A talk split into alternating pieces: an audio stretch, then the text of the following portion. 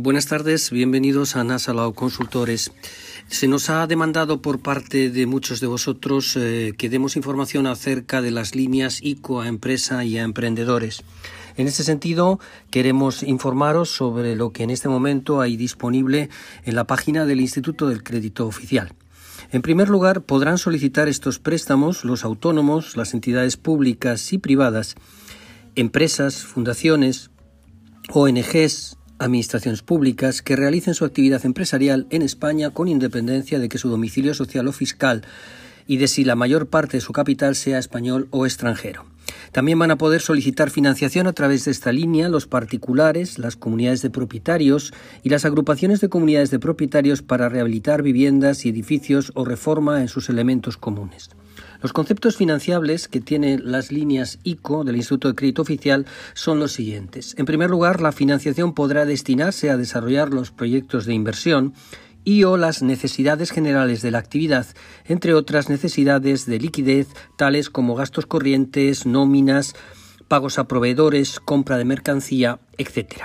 También serán conceptos financiables las necesidades tecnológicas, la adquisición de activos fijos, nuevos o de segunda mano, vehículos, turismos e industriales, adecuación y reforma de instalaciones, adquisición de empresas y la rehabilitación o reforma de edificios, elementos comunes y viviendas, en el caso de comunidades de propietarios, agrupaciones de comunidades de propietarios y particulares. ¿Dónde se puede solicitar toda esta eh, financiación del, del, ICO? En cualquiera de las entidades de crédito que colaboran con el ICO en este producto. Hay que consultar el listado de entidades completas y se pueden dirigir directamente a la página del ICO para poder encontrar todas y cada una de las instituciones de crédito o entidades de crédito que van a otorgar dicha financiación. La concesión de la financiación es cierto que la entidad de crédito en la que se presente la solicitud decidirá sobre la concesión de esa financiación. El importe máximo por cliente y año es de 12,5 millones de euros en una o varias operaciones. La modalidad de la operación deberá formalizarse bajo la modalidad de préstamo, de leasing, de renting o de línea de crédito. El plazo de amortización y carencia que tendrán todas estas líneas de ICO es de 1 a 6 años, con 0 o 1 año de carencia de principal, de 7 a 9 años con 0, 1 o 2 años de carencia y de 10, 12, 15 y 20 años con 0, 1, 2 hasta 3 años de carencia. El tipo de interés del préstamo el cliente podrá elegir entre un tipo de interés fijo o variable. Si la operación se formalizó a tipo de interés variable, este será revisado semestralmente por la entidad de crédito de acuerdo con lo establecido en el contrato de financiación.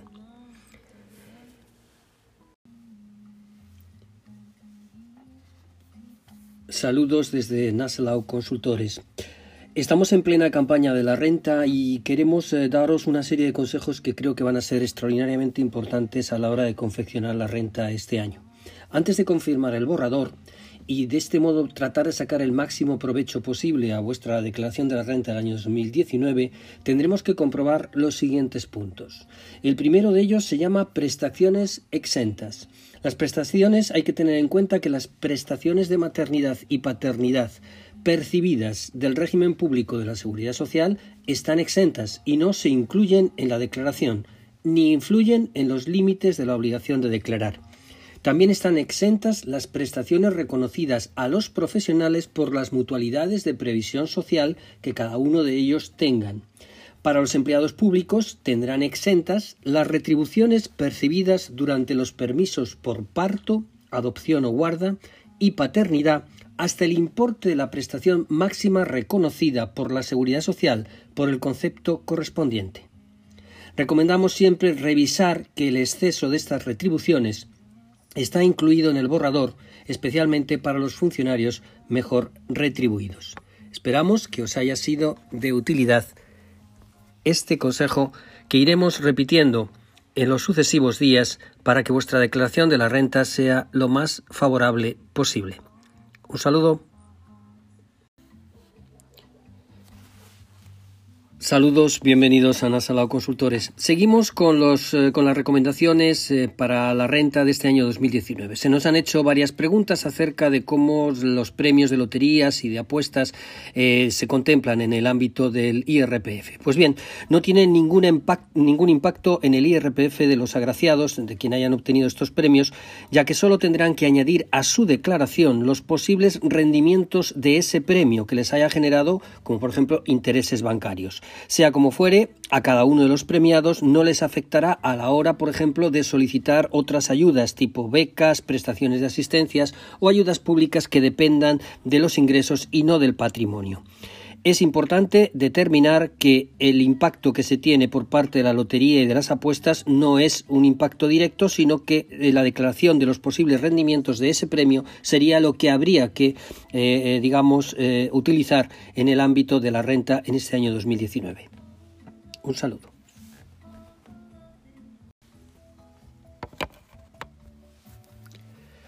Saludos desde Naslau Consultores. Hoy vamos a hablar de una serie de conceptos que están generando una cierta confusión entre todos los eh, usuarios eh, de esta plataforma. Y los conceptos básicos que yo quiero hoy explicaros son los conceptos de moratoria, exención y aplazamiento. Son tres conceptos jurídicos diferenciados en los cuales voy a dar una breve explicación. El concepto de moratoria hay que definirle como la prórroga en el plazo temporal establecido para algo, especialmente, por ejemplo, el pago de una deuda o el cumplimiento de una obligación. Se define moratoria como el plazo que otorga mayor cantidad de tiempo para realizar una obligación personal, pero que generalmente tiene que ver siempre con el pago de una deuda. Ejemplo, me aprobaron una moratoria para el pago de impuestos. Esto viene a significar que lo que tengo es un mayor plazo de tiempo para cumplir la obligación inexcusable de presentar mis impuestos. De forma que cuando hablamos de moratoria en el plazo de presentación de impuestos o de pago de seguros sociales, estamos hablando de una dilación en el tiempo. Tener, pues, un plazo más prolongado para poder hacer frente al pago de dichas obligaciones, pero no te exime de ellas. Un segundo ejemplo existe una moratoria en el pago de los seguros sociales. Esto nos viene a decir que a fecha de vencimiento de los seguros sociales no se procede a su cobro y se pospone dicho cobro a un plazo distinto, es decir, esta obligación será efectiva cuando dicha moratoria haya concluido. Así pues, si son tres meses de moratoria, en el plazo del mes cuarto será efectivo el pago inexcusablemente. El concepto de exención o eximir le definimos en términos jurídicos como el efecto por el cual a una persona se le exime de una carga, de una obligación o de un compromiso. Ejemplo, en términos fiscales, la exención consiste en liberar a una persona del pago de un impuesto. De hecho, en términos tributarios, es considerada como una técnica con la que sin alterar los elementos tributarios como lo son el sujeto, la base, la cuota, la tasa o tarifa, lo que ocurre es que se aminora o se libera, según sea el caso, la obligación de pago de impuestos a determinadas personas, físicas o jurídicas, puede tener el elemento de exención. Ejemplo, imaginemos que se dictase una norma por la que a un contribuyente a un grupo de contribuyentes ya no debe presentar una declaración concreta. En este caso, la Administración oportuna utilizaría una técnica jurídica basada en la exención. Se exime al contribuyente de presentar la declaración X, la que fuera. Esto supondría que ya no hay una obligación de presentar ese documento ante la Administración pública ni hacer efectivo pago algo.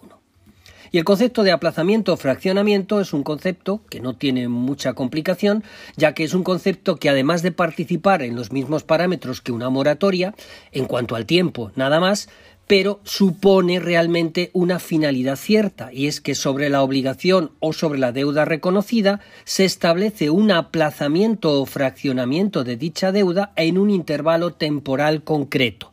Por ejemplo, una deuda es aplazada a tres meses, una deuda es aplazada a seis meses, de modo que sabemos en todo momento cuándo se va a producir en qué tiempo se ha diferido, cuáles son los importes fraccionados a los que hay que hacer frente y en qué plazo se va a hacer efectivo el compromiso del cumplimiento total de la misma.